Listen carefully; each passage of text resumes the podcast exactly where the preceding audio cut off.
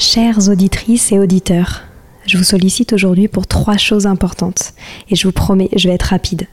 La première, j'ai lancé un sondage pour mieux vous connaître et faire évoluer mon travail. Si vous avez 5 minutes, cela m'aiderait énormément que vous y répondiez. Le lien est en description des derniers épisodes du podcast. Deuxième point, gagner ma vie avec le podcast est un gros challenge en ce moment. Pourtant, vous êtes de plus en plus nombreux ici. Alors si vous avez des contacts d'entreprise ou de fondations dans l'enfance, dans l'éducation, dans l'enseignement, dans la transmission, n'hésitez pas à m'écrire sur Instagram ou sur LinkedIn. Et enfin, si ce n'est pas déjà fait, abonnez-vous au podcast sur votre plateforme d'écoute préférée en cliquant par exemple sur suivre sur Apple Podcast ou s'abonner sur Spotify. Cela m'aide beaucoup à remonter dans les fameux algorithmes des plateformes. En tout cas, je tenais à vous remercier infiniment d'être toujours aussi nombreux à nous écouter. À très bientôt.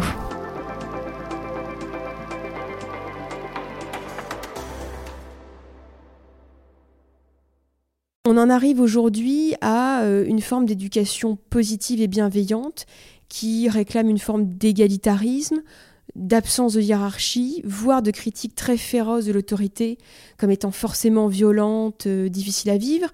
Moi, je pense qu'on est aussi face à un nouveau mouvement qui revient de tout cela.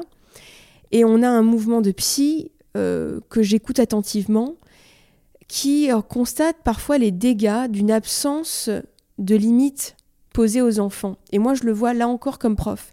C'est-à-dire qu'en effet, il est clair que le fait de ne jamais poser de limites, aucun repère, de ne pas proposer de valeurs, de ne pas proposer de normes et de règles, parfois des interdits, fait que les enfants sont dans une, euh, ce qu'on appelle l'anomie en sociologie ou en psychologie, absence de règles, absence de repères, et ce flottement peut les angoisser, de sorte qu'ils ne savent plus bien où ils sont, quel cadre ils peuvent avoir, et euh, cette absence de cadre euh, crée un flottement angoissant qui va les pousser parfois à entrer en conflit avec leurs parents, leurs frères et sœurs, leurs amis, leurs profs, pour justement voir où jusqu'où ça va, pour essayer de toucher quelque chose toucher un mur, toucher une limite.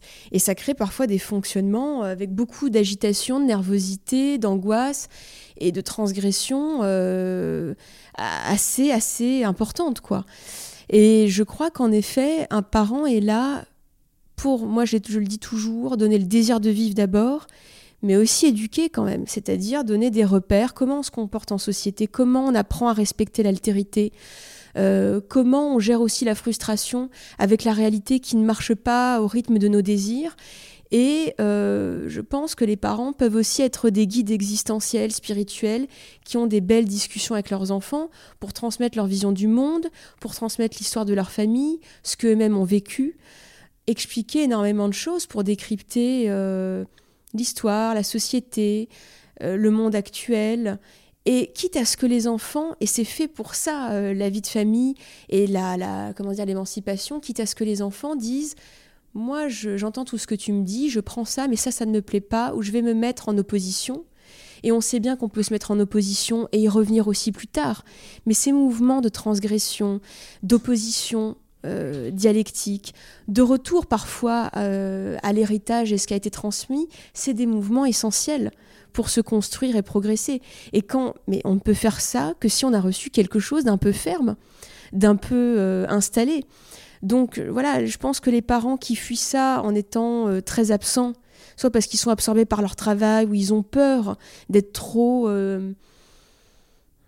d'être trop euh, rigide dans l'éducation, de transmettre quelque chose de trop autoritaire, se trompe. Je pense que transmettre une vision, même si elle peut être remise en cause, questionnée, est très important.